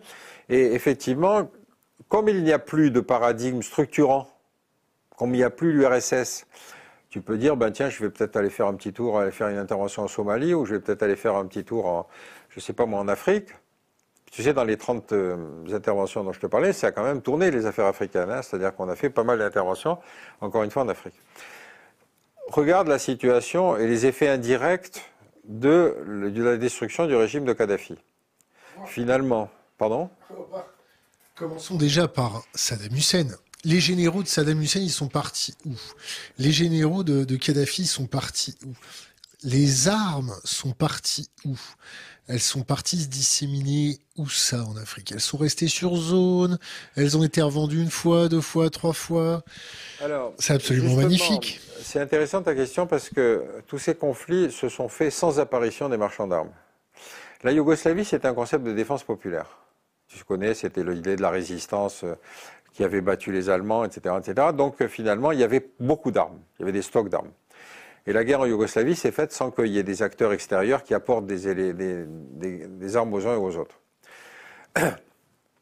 Tu te retrouves dans la même situation effectivement en Russie, c'est-à-dire que il n'y a pas un concept de, défense populaire, mais il y a de toute façon chacun des, pays membres, si tu veux, avait quand même une certaine autorité militaire. Bon. Et donc, euh, le, on n'est plus dans des guerres où euh, les marchands d'armes viennent avec leur petite valise, si tu veux, pour dire euh, nous avons du missile, nous avons du ci, nous avons du ça, qu'est-ce que vous voulez? On est dans un système où ce sont les États qui vont considérer que l'exportation d'armes est un acte politique éventuellement gratuit d'ailleurs, parce que quand tu veux sauver un pays, il faut. Mais sur le cas de l'Irak, de le cas d'Irak est plus intéressant que peut-être celui d'Ukraine. Pourquoi? Bon, l'Irak, c'est un très bon client hein, pour nous. Respect à, la mémoire de Saddam Hussein. Donc, il avait à peu près tout acheté. Hein.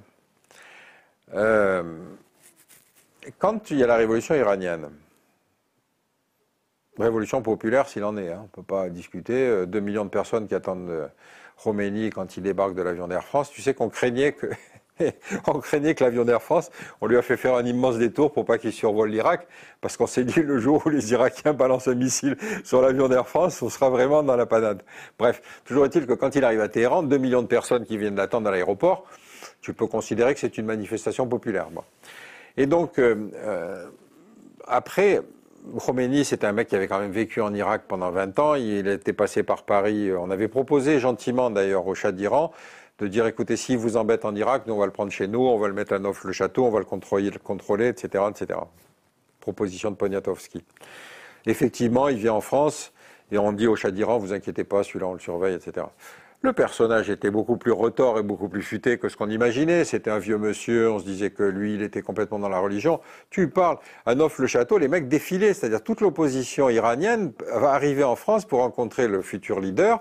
Et donc finalement, on va s'apercevoir que non seulement les manifestations ne s'arrêtent pas à Téhéran, mais que finalement on a une espèce de, cadeau pourri, c'est-à-dire qu'on a euh, Khomeini. Bref, on va négocier le fait qu'il va retourner là-bas, donc processus avec l'avion d'Air France, ce que je vous racontais, et le chat d'Iran se barre parce qu'il se rend compte qu'effectivement il maîtrise plus la situation.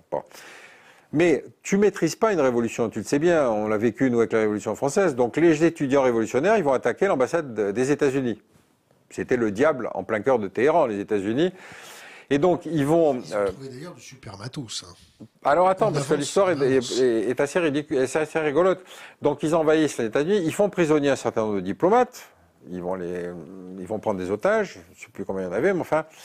Donc, ils violent la Convention de Vienne, qui garantit le statut des diplomates en poste à l'étranger. Mais en même temps, euh, les diplomates, sentant que ça tournait euh, mal, si tu veux, avaient commencé à déchiqueter tous les papiers compromettants qu'il y avait dans l'ambassade, parce qu'il y avait des papiers compromettants, si tu veux, sur toutes les interventions et les ingérences qu'avaient fait les Américains dans la vie politique à l'époque du chat. Et donc, ils vont récupérer tous les, sacs poubelles avec tous les morceaux de papier déchiquetés, etc. Ils vont les confier à des tisseuses de ta fille, tu vois, des filles, des petites mains, qui vont reconstituer les documents, certains des documents. Et ils vont publier ces documents, montrant que l'Amérique n'avait cessé d'intervenir dans la vie politique iranienne. Et donc, tu te dis, lequel des deux est en violation du droit international? Celui qui prend des diplomates en otage ou celui qui se mêle continuellement de la vie politique? Mais tu comprends bien que pour nous occidentaux, c'était évidemment la prise en otage des diplomates. Donc le camarade Saddam Hussein, qui sent une opportunité assez fantastique, parce qu'il avait perdu la guerre précédente à l'époque du Shah, fait le tour des capitales européennes pour leur dire, écoutez, moi je vais m'en charger de Saddam Hussein, simplement il faut que vous me garantissiez que vous me fournissiez des armes. Et effectivement, il va déclencher le conflit. Et c'est donc un des rares conflits dans lequel on va soutenir l'agresseur et on va mettre sous embargo l'agressé. Tu veux que je la recommence doucement ou c'est pas la peine? Donc c'est une guerre dans laquelle on va mettre sous embargo l'agressé. Et on va fournir toutes les armes possibles à Saddam Hussein, y compris des navigateurs sur des super-étendards qu'on va prendre dans les rangs de l'armée française parce que la guerre des pétroliers nécessite que, etc. C'est-à-dire que tu vois jusqu'où on a poussé encore une fois, quand tu poses ta question de la rationalité, il n'y a personne qui les conseille. Non, il y a une mécanique qui, au bout d'un certain temps, si tu veux, devient folle. Si tu cesses de financer et de fournir des armes à celui que tu soutiens et qui perd la guerre, tu perds tes armes et ton pognon. Donc tu vois, il y a un cercle vicieux. Il fallait toujours monter en grade dans la fourniture. Et pour les Iraniens, c'est un martyrologue. C'est-à-dire qu'ils ne comprennent pas pourquoi ils sont sous embargo. Ils sont obligés d'utiliser des jeunes qui vont passer sur les champs de mines parce qu'ils n'ont pas de détecteur de mines pour faire sauter les mines pour que les combattants passent. Donc quand tu vois dans un cimetière à Téhéran, euh, c'est assez impressionnant les cimetières à Téhéran parce que tu as le cimetière des martyrs, évidemment, mais surtout, tu as des pierres tombales avec la photo du mec. Donc le mec te regarde d'outre-tombe. Tu comprends mieux, si tu veux, à ce moment-là, pourquoi les Iraniens, ils l'ont un peu en travers de la gorge. Parce que tous ces jeunes qui sont morts, c'est à cause de notre, manière de gérer cette crise-là. Et donc on est sur quelque chose où tu te rends compte qu'effectivement, si tu ne comprends pas comment l'autre fonctionne, si tu ne te rends pas compte de tes propres responsabilités, ben, tu te restes toujours dans le camp du bien, c'est évident. Tu es toujours le mec qui a décidé, de, euh, pour l'avenir de l'humanité, de faire une guerre. Donc voilà, c'est pour ça que ce complexe, évidemment, l'Iran fait partie de ces sujets, si tu veux, dans, les, dans lesquels se délectent, si tu veux, les, ce complexe militaro-intellectuel. Épisode intéressant, par exemple, euh, je ne sais plus quand c'était, euh, Madame Badinter lance une pétition un jour pour essayer de sauver une jeune fille qui s'appelait Djihad Iladi, je crois, quelque chose comme ça, de 13 ans, qui devait être lapidée en Iran. Condamnation à la lapidation. Elle avait été violée par son frère, mais enfin son frère avait reçu ses coups de fouet, le contingent prévu pour les coups de fouet quand il viole une fille. Mais elle, par contre, elle n'était pas nature impure, c'était une femme. Donc elle allait être lapidée. Pétition qui circule à toute vitesse dans Saint-Germain-des-Prés je te retrouvais la liste des signataires parce qu'évidemment, tu as tout le gratin de Saint-Germain-des-Prés qui va s'élever contre cette condamnation scandaleuse. Le Quai d'Orsay, évidemment, est ému, donc il appelle l'ambassadeur sur place. Il y a même un membre de la, de l'administration de l'Union européenne qui va à Téhéran, qui pose la question. Les Iraniens disent non, il n'y a pas eu de condamnation à la lapidation. Mais enfin, la machine était lancée, donc la pétition continue à circuler, etc. Donc, le Quai d'Orsay fait une première communiqué avec son porte-parole disant nous, nous n'avons aucune information sur cette euh, personne. On sait que l'information a circulé, mais donc, comme la pétition continue à circuler, ils font une deuxième mission à Téhéran. Et Téhéran leur dit non, il n'y a pas eu de condamnation à la lapidation. Donc le Quai d'Orsay refait un deuxième point presse en disant non, il n'y a pas de condamnation, cette jeune fille n'a pas été condamnée à la lapidation, je ne sais pas ce qui lui est arrivé, enfin bref. Mais en tout cas, ce n'est pas le scénario qui a donné lieu à la pétition. Après ça, ça s'arrête personne ne, publie le démenti du Quai d'Orsay, ni le démenti de l'ambassade d'Iran. Elle qui avait fait des grosses couvertures, le journal, elle qui avait fait des, sujets là-dessus, on ne publie pas le truc. C'est-à-dire que tu ne vas pas dire que tous ces gens-là, qui sont la gratin de la société française, se sont trompés, se sont laissés enfumer à ce point-là. Mais tu vois comme la cause est belle, une jeune fille de 13 ans qui va être lapidée. Est-ce que tu résisterais à une pétition là-dessus? Tu vois? Donc, si tu as un bon sujet d'ennemi comme ça, de méchant, tu peux faire passer ce que tu veux. les, petits cours d'autodéfense intellectuelle de notre communauté, qu'est-ce qu'il faut faire pour être plus résilient face à ça?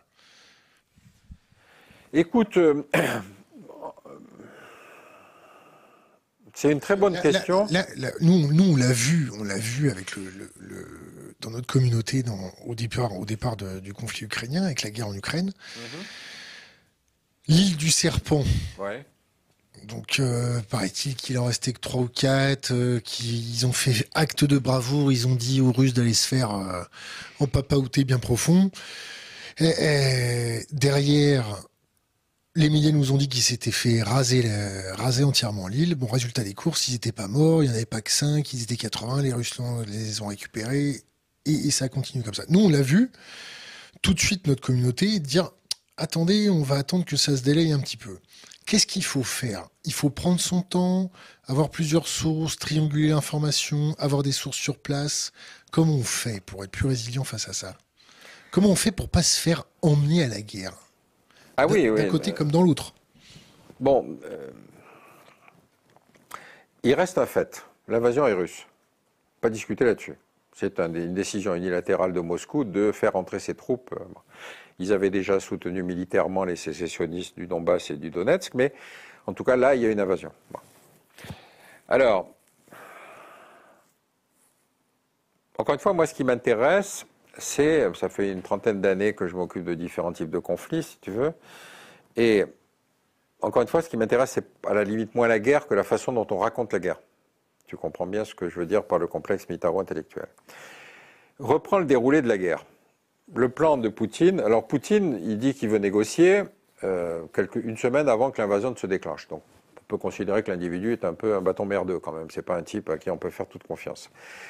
Il a prévu un plan d'invasion. Ce qu'il y a en face aussi. Attends, attends, attends, oui, mais euh, lui, si tu veux, il faut quand même aussi lui faire sa part de, de critique.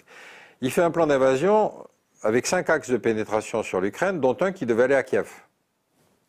Donc on voit que son intention n'était pas de défendre le Donetsk, c'était effectivement de prendre Kiev. Un manque de chance, ça marche pas. Ça marche pas et finalement il va être obligé, sur aucun des axes de pénétration ça ne va marcher, sauf qu'il va tout rapatrier sur la partie est pour finalement dire mais en fait mon intention depuis le départ c'était de défendre les, russophones. Bon. Donc tu te retrouves dans une situation où effectivement euh, ta menteur, menteur et demi, parce que s'il y avait 13 000 morts à la ligne frontière entre le Donetsk et le Donbass et le reste de l'Ukraine, c'est que la guerre avait continué. Donc que tous les efforts diplomatiques qu'avaient fait Français et Allemands avec les accords de Minsk pour dire trouvons une solution diplomatique, si tu veux, l'Ukraine elle-même n'avait pas joué le jeu. sur les 13 000, il y a euh, moitié ukrainien, moitié sécessionniste. Oui, mais ça te prouve que c'était un conflit intense. C'est-à-dire qu'effectivement, il y avait du bombardement, il y avait des gens qui mouraient, etc même si ça s'étale sur plusieurs années, ça veut dire que les formules diplomatiques n'avaient pas marché. Donc, euh, quand euh, Poutine finalement décide l'invasion, il a le tort d'avoir fait l'invasion, euh, encore une fois. Mais alors, deuxième question, tu te dis, mais pourquoi il, s'est arrêté à Kiev? Pourquoi il n'a jamais pu prendre Kiev? Tu t'aperçois, deuxième aspect de la question, que l'armée rouge, qu'on avait présentée comme une espèce de monstre omnipotent, une espèce de rouleau compresseur, etc., n'était pas déjà à l'époque des communistes, ce monstre qu'on croyait. Épisode vécu, l'Afghanistan. Les, Russes envahissent l'Afghanistan en 79. Et donc, je suis sûr qu'il y a des généraux russes qui ont dit au chef de l'époque, je ne sais plus si c'était Brezhnev, vous inquiétez pas chef, on va vous faire la chose vite fait. Dix ans, et ils vont partir la queue entre les jambes. Ils vont partir la queue entre les jambes avec plusieurs constats qui avaient déjà été faits par des gens qui suivaient l'Afghanistan, qui allaient sur place, qui faisaient des évaluations. C'est que l'armée rouge souffrait de déficits structurels, d'intendance. Les mecs recevaient des, rations avariées. Les, les appelés n'avaient aucune envie de se battre, etc., etc. Donc, si tu veux, quand tu es dans cette situation et on est en pleine guerre froide, va expliquer au complexe militaro-intellectuel occidental que son ennemi n'est pas celui qu'on présente tu te retrouves avec des gens qui disent écoutez, mon cher ami, euh, allez raconter ça à vos petits camarades, mais laissez-nous gérer les affaires du complexe militaro-industriel. Donc, on savait que cette armée avait des difficultés gigantesques, et euh, effectivement, ils vont se retirer euh, en 89 sur un bilan assez dramatique. Les Américains les ont bien aidés. Oui, mais justement, ce qui est extraordinaire, c'est que l'Afghanistan, comme l'avait appelé l'autre, c'est le tombeau des empires. Ils avaient gonflé les Britanniques à la belle époque, ils ont gonflé les Russes à la belle époque, et bien les Américains vont dire non, non, mais nous, l'Afghanistan, vous allez voir, on va vous faire ça vite fait, bien fait, chef. Et ils ont fait exactement comme les autres. C'est-à-dire qu'ils se sont heurtés à un pays dont la caractéristique majeure, c'est que c'est ce qu'on appelle en géopolitique une zone de confins. C'est-à-dire c'est une région montagneuse dans laquelle se sont réfugiés des tas de populations hétéroclites qui étaient pourchassées par les empires. Donc ça veut dire que dans une vallée d'Afghanistan, tu n'as pas la même ethnique dans la vallée à côté, que le chef de guerre, celui-là, il n'est pas obligé d'être d'accord avec le chef de là-bas, etc. Et donc ça veut dire qu'il faut que tu conquières tout. Tu vas pas prendre la capitale, ça sert à rien. Et donc, ils vont se retrouver dans le même scénario que ce qu'ont connu les Anglais, que ce qu'ont connu les Russes, etc., c'est-à-dire une guerre de résistance. Il y a un chef de guerre afghan qui disait une phrase que je trouve délicieuse, il disait on ne peut pas acheter un chef de guerre afghan. On peut le louer. Mais on peut le louer. Bon. Et donc, tu as toute la problématique de la en Afghanistan. Donc, finalement, les, Américains sont obligés également de se retirer. Encore une fois, avec un bilan désastreux, au point que ce sont les talibans qui reviennent. Alors, justement, je reviens à ta question. Mais il n'y a pas un mec qui leur a dit, vous savez, l'Afghanistan est un pays musulman. Tu vois ce que je veux dire? C'est pas parce que tu arrives en libérateur avec du Coca-Cola et avec des chewing-gums que tu vas convaincre les Afghans qui sont depuis des années, si tu veux, dans la, dans, la, dans cette culture. Alors, il y a un épisode qui est délicieux, c'est que quand ça commençait à caler l'invasion américaine, à ce moment-là, on dit oui, mais attendez, on va libérer la femme afghane. C'était quand même un beau projet. Écoles pour les petites filles. Pardon? Les écoles pour les petites filles. Les écoles pour les petites filles, bon. Mais tu vas raconter un Afghan traditionnel d'une campagne que tu vas libérer sa femme et sa fille? Mais le mec, il devient taliban. Tu vois ce que je veux dire? Donc l'adéquation entre l'objectif politique, la méthode militaire a abouti à cette catastrophe qu'on connaît, c'est-à-dire qu'aujourd'hui les talibans sont là, puis ils disent non, les femmes à l'école, c'est de la connerie, ça c'est des trucs, des inventions d'occidentales. Bon, donc avant de faire, ce, tu devrais faire ce retour en arrière justement, en te disant mais pourquoi? Pourquoi Pourquoi Est-ce que l'outil militaire était le meilleur moyen de résoudre cette crise? Mais en même temps, quand tu as derrière toi des gens qui te disent, notamment ce complexe militaire intellectuel mais enfin, vous ne pouvez pas ne pas, vous vous rendez compte de la situation des femmes en Afghanistan tu donnes satisfaction aux féministes américaines. C'est de l'emploi. Vous allez sacrifier de l'emploi? Ah oui, ça c'est une autre question. Mais enfin, bon, c'est pas très consommateur les guerres euh, comme celle-là. Revenons, revenons à l'Ukraine. Ouais. Ça va s'arranger, ça va pas s'arranger. Euh, la boule de cristal, pas le bout de, de- de cristal. Euh, les objectifs qu'il y a derrière De qui de Poutine. Alors certes, protéger la veuve et l'orphelin qui parlent russe avec des chats russes et ils seront tous russes dans un pays russe. Donc ça, c'est ce qui nous est présenté de leur côté. Dénazifier, et j'en Mmh. passe des meilleurs. Bon, les, les vrais objectifs, c'est quoi?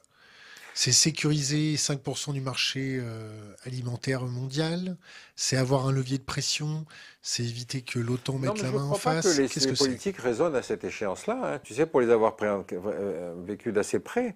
Non, non, non. C'est quel est le gain immédiat. C'est pas euh, la perspective à long terme. Euh, tu sais où citais ça un va exemple. nous emmener, là. Pardon Tu sais où ça va nous emmener. Oui, Si mais ce que tu dis est vrai, ouais. C'est-à-dire que si notre corps diplomatique, c'est une bande de bouseux dans un salon feutré avec 4 cm de moquette, qu'ils ont rien fait depuis un certain nombre d'années, que Macron leur a volé dans les plumes parce que bon, il fallait quand même les secouer, les vieux poulets. Si c'est le cas, quand tu, quand tu raisonnes à plus long terme, même à moyen terme, allez, allez à 7-10 ans, ça va être un putain de bourbier. Écoute, il y a plusieurs choses dans ta question. Le corps diplomatique est composé de gens intelligents, formés, cultivés, mais c'est une mécanique qui ne fait que très rarement remonter au sommet des informations désagréables. Ra- très rarement. Ben, pourquoi? Parce que si tu dis, écoutez, je suis dans une région du monde où tout le monde se fout de ce que Paris va décider, ou si tu dis, excusez-moi, on est en train de se tromper, ta carrière chancelle. Hein, donc on fait des télégrammes diplomatiques où on dit, mais en fait, il faudrait faire ça. J'avais un copain qui me disait, il était directeur Asie, il me disait, mais moi je lisais dans les dépêches AFP le soir ce que j'allais trouver dans les télégrammes diplomatiques le lendemain. Tu vois ce que je veux dire? C'est-à-dire la lenteur de la mécanique Quai d'Orsay par rapport à la dynamique de l'AFP. Bon. Donc, tu te retrouves avec des gens qui sont en charge de quelque chose, mais dont le mandat bride la liberté d'interprétation et la liberté d'action. Bon. Donc, c'est pas la question du Quai d'Orsay seulement. C'est que, encore une fois, c'est à Paris que les choses se décident. Surtout si tu ne sais, tu, sais qu'il n'y aura pas une puissance étrangère qui va instrumentaliser ton truc. Donc, tu as à Paris des gens qui vont te dire, non, non, mais euh, l'Afghanistan, je connais bien, j'y ai passé une semaine. euh, tu vois ce que je veux dire? Tu vas te retrouver avec des gens qui, à cause de cette présence médiatique, de cette emprise germano-pratine, vont accéder à des plateaux télé qui interpellent directement le politique. Et le politique, qu'est-ce qui l'intéresse? Ben, À la limite, s'en fout que les, femmes afghanes se fassent euh, emprisonner. Ce qui l'intéresse, c'est qu'est-ce que la, valeur symbolique et électorale de ma décision.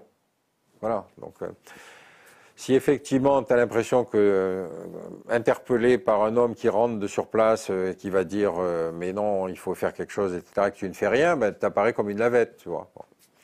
Alors côté population, nous, qu'est-ce qu'on peut faire?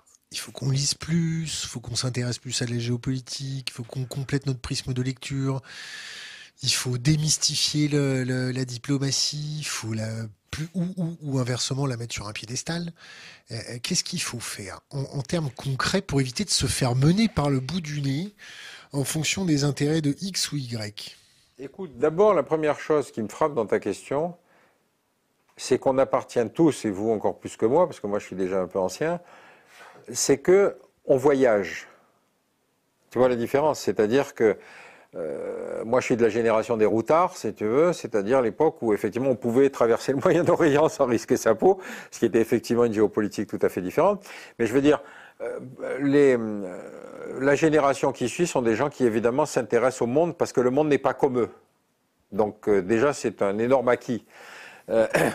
Deuxième chose, évidemment, euh, s'intéresser au mode de pensée des autres, c'est-à-dire de ne pas prendre comme référence son propre mode de pensée pour expliquer que l'autre est dans le tort. C'est une manière d'essayer de comprendre, si tu veux, pourquoi l'autre, qui est après tout aussi rationnel que nous, peut avoir euh, un point de vue totalement différent sur le même phénomène. Ce qui me frappe aujourd'hui, c'est que dans ma génération, la grande question, c'était la fin dans le monde. Bon, ça a été en partie résolu. La nôtre, c'est la fin du monde. Alors il y a effectivement la fin du monde, mais tu t'aperçois que pendant cette décennie 91, donc avec la multiplicité de ces interventions militaires, la destruction des pays du Moyen-Orient, etc., aujourd'hui on parle au nom de la communauté internationale en disant il faut mettre Poutine sous embargo international. Et tu as des pays, la moitié de l'humanité, ou les trois quarts de l'humanité, qui sont la Chine, l'Inde, l'Indonésie, le Brésil, qui disent Non, attendez, ça c'est pas notre guerre, c'est la vôtre. C'est-à-dire qu'on n'a plus le droit de parler de la communauté à la place de la communauté internationale. Et ça, c'est une transformation fondamentale. Est-ce que tu vas arriver à convaincre les décideurs? Ça, je suis pas sûr qu'ils vont changer de, discours. Mais tu comprends que cette légitimité tirée de 91, c'était de se dire, mais nous sommes la communauté internationale. Or, on s'aperçoit avec la crise de l'Ukraine que nous ne sommes plus la communauté internationale. Donc, tu as vu le voyage du Sénégalais, là, qui est allé à Moscou pour dire, attendez, nous, on a besoin, ma population, etc. Et donc, tu te dis, mais le Sénégal, comment la France au Sénégal? Non. Ce type affirme son identité en disant, moi, je ne veux pas subir les effets d'une guerre qui n'a pas été déclenchée par nous et qui ne nous concerne pas. Il faut dire qu'il y, a Wagner sur son territoire et qu'il est aidé pour ses projets. Non, pas au Sénégal. Pas au, Sénégal. Mais même, prends Wagner. Prends Wagner. Bon, Wagner, c'est la nouvelle thématique pour montrer le caractère diabolique des Russes. Bon, excepté le fait que Wagner euh, nous a chassés du Mali, qui est le pays le plus aidé par la France, c'était quand même un endroit à un moment de te demander qu'est-ce qui s'est passé, quoi, dans nos relations avec les Maliens. Mais je laisse ça de côté. Wagner, c'est une société militaire privée. Société militaire privée, c'est un concept qui a été inventé par les Sud-Africains à la fin de l'apartheid. Pourquoi? Parce qu'ils avaient une armée évidemment qui était surdimensionnée. Donc quand l'apartheid disparaît, que la crise en Angola ou Mozambique est résolue, etc. Donc ils ont des sureffectifs qui vont transformer en société militaire privée qui vont intervenir dans des conflits africains. Bon. Le modèle va être repris par les Britanniques et ensuite par les Américains. Les Américains en Irak, il y avait plus de ce qu'on appelle de contractors que de, soldats réguliers. Ça veut dire des que... pouvoirs régaliens sur place. oui, et donc tu as dans un système, si tu veux, qui a été repensé par les autres, enfin réutilisé par les autres, mais avec exactement la même mission que ce que fait Wagner là-bas, c'est-à-dire ils vont combattre à la place d'eux. L'avantage de ces sociétés militaires privées, tu les comprends bien. Quand un mec est tué, tu vas pas faire une cérémonie en rentrant avec le drapeau américain sur son cercueil. Bon, donc tu vas pas avoir une famille qui va éplorer, qui va pleurer, etc. Donc ça a un avantage important en termes de mercenariat et d'intervention extérieure. Donc on veut dire les Wagner, c'est pas bien. Ouais. Simplement, il y a ce passif. Et donc, euh, tu t'aperçois que Blackwater en Irak, c'était une bande de voyous. C'est Blackwater qui gère qui a géré pendant longtemps la prison euh, cubaine, la prison de Guantanamo. Je dis, attends, comment ça, ils ont géré la prison de Guantanamo? Oui, ils, ils avaient privatisé la gestion de Guantanamo de tous les prisonniers qui sont toujours là-bas. J'en profite pour faire une incidente sur Guantanamo. Il y a encore une vingtaine de types à Guantanamo qui, depuis 20 ans, sont détenus sans qu'on puisse leur reprocher juridiquement quoi que ce soit sans que les pays dont ils venaient veuillent bien les récupérer, sans que les Américains ne veuillent bien les faire rentrer sur le territoire américain pour les juger. Je, complète ton aparté. Oui. Euh, nous, on a eu les, prisons secrètes euh, en Europe de la CIA. Oui, c'était la CIA. Pareil, oui, oui, oui, bien sûr, bien sûr, bien sûr. Avec des vols qui survolaient notre territoire européen mhm. pour aller ça, torturer tu pas des gars. surveiller ce qu'il y avait dans les avions quand même. Ah, mais enfin, c'est vrai que tu as, eu, as raison. Les prisons de la CIA, ça a été parsemé, notamment dans les anciens pays satellites, où effectivement, on leur garantissait que ça ne poserait pas un problème d'opinion publique. Ouais. On fait quoi, nous? Bah, écoute, Il faut que la, société civile se, se, se mette autour d'un pôle anti-guerre? Il faut que la société civile s'élève contre la guerre, que ce soit la guerre russe ou la guerre otanienne, française, européenne, américaine. Il faut, il faut que la population lambda dise maintenant ça suffit. Je sais pas, j'ai pas de solution. Je suis désolé. Euh, je, vois le système évoluer, je le vois avoir ses, succès, ses échecs. Mais il a, il a cette dynamique, il continue à fonctionner. Euh, que là, on va au carton, là. Pardon de, Du haut de ton grand âge. Ouais. On va au carton. Non, je suis pas sûr. Alors, je te, je, te, je, te, je te délaye un peu ton point de vue de boomer. Là, l'Allemagne se réarme. Ouais. L'Allemagne se fait sanctionner. L'Allemagne n'a plus de gaz. Ouais. L'Allemagne réouvre ses centrales à charbon. Oui, bien sûr. Donc, nous sommes en guerre contre la Russie, nous sommes en mmh. guerre contre le terrorisme, mais on n'est pas encore en guerre contre le réchauffement climatique. À côté, Poutine, c'est Mickey Mouse. Oui, mais si tu veux, je vais te prendre l'exemple pétrolier, parce qu'il est d'autant plus rigolo, il va exactement dans le même sens que toi. Donc les Russes, les Russes coupent le, pétrole et le gaz. Donc tu vas chercher des fournisseurs alternatifs. Fournisseurs alternatifs, tu vas les trouver assez facilement, c'est l'Iran, le Qatar, l'Arabie saoudite, le, le Nigeria, c'est-à-dire des pays avec lesquels on a imposé des sanctions pour atteindre des droits de l'homme. Pas l'Arabie Saoudite. Dans l'Arabie Saoudite, ils respectent les droits de l'homme. Enfin, surtout les droits de la femme. Et donc, tu te dis, tu te rends compte dans quel dilemme on s'est placé soi-même. C'est-à-dire, on se dit, mais bon, euh, pays d'Asie centrale, c'est pareil. Tu as des gros fournisseurs, mais ces gros fournisseurs, les pipes n'existent pas. Donc, on, est, on va se trouver dans la dépendance de pays dont on a condamné la politique euh, sur des raisons euh, humanitaires. Mais tu penses bien qu'entre le point d'équilibre de l'opinion publique française ou allemande ou espagnole, qui veut pas que son niveau de vie soit trop dégradé, on va être obligé de marcher sur la tête de tout de tas de principes de diplomatie qu'on avait mis en avant, si tu veux, pour expliquer notre diplomatie. Donc tu es coincé entre une réelle politique euh, qui va s'imposer de fait, et puis euh, des principes dont on discutera en milieu fermé. Quoi. Qui sont? Oh bah, Qui sont le respect des droits de l'homme, euh, les libertés publiques, des tas de choses comme ça, quoi, qui sont très très intéressantes, sauf que effectivement ça marche pas. Écoute, on est dans un système, nous, nous, dans lequel le wokisme et le, comment dire, la, des grandes tendances qui sont arrivées des États-Unis sont en train de s'implanter. Bon. Euh, je ne sais dans quelle ambassade française, l'ambassadeur avait affiché le drapeau français, le drapeau européen et le drapeau arc-en-ciel. Les autorités locales ont protesté en disant c'est inadmissible, nous on n'a pas de raison d'entrer dans vos revendications qui sont le droit des gays, des bisexuels, des transsexuels, etc. etc. L'autre fois, j'étais dans un débat invité euh, parce que Macron allait rencontrer Orban. Alors Orban, c'est le chien fou du système européen puisqu'il a euh, ses positions populistes, etc., etc. Et j'avais en face de moi un type qui justement expliquait que Macron ne devait pas rencontrer Orban parce qu'Orban ne respectait pas toutes ces pratiques sexuelles minoritaires, si tu veux. Euh, Et je lui disais, mais attendez, Orban, il a été élu deux fois dans des élections qui n'ont pas été contestées. Donc qu'est-ce qui a de l'importance C'est que ce type soit représentatif ou qu'il respecte vos valeurs? Tu vois le, hiatus.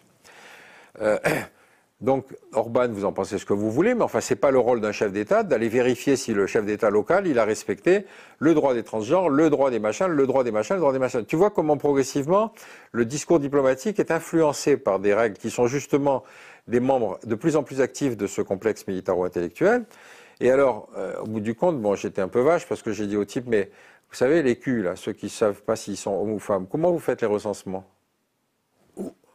Là, il a trouvé que j'avais violé la règle de la bonne conscience. Mais tu te rends bien compte qu'il y a une partie de la planète qui en a rien à foutre de ce qu'on est en train d'expliquer. J'ai dit au type, mais quand Orban est rentré dans l'Union européenne, personne ne connaissait les transgenres. Tout à coup, vous mettez une nouvelle strate en disant regardez, il y a ci, il y a ça, il y a ci, il y a ça, il y a Mais de quel droit vous réglementez la vie internationale? Il y a des pays dans lesquels ces problèmes ne sont pas considérés comme des problèmes majeurs. Donc tu ne peux pas soumettre ta diplomatie à des tas de critiques comme celle-là en disant oui, mais vous êtes dans le wokisme, vous êtes dans le ci, vous êtes dans le ça. Donc je sais que ça choque ce que je dis, mais en même temps, la vie internationale, c'est aussi le respect de l'autre. Dans ton bouquin, le dernier, est-ce mhm. que tu voudrais nous lire deux pages? Bah, Une page. Bah écoute, je vais te lire l'introduction parce que c'est peut-être celle qui me vient en tête tout de suite. Alors.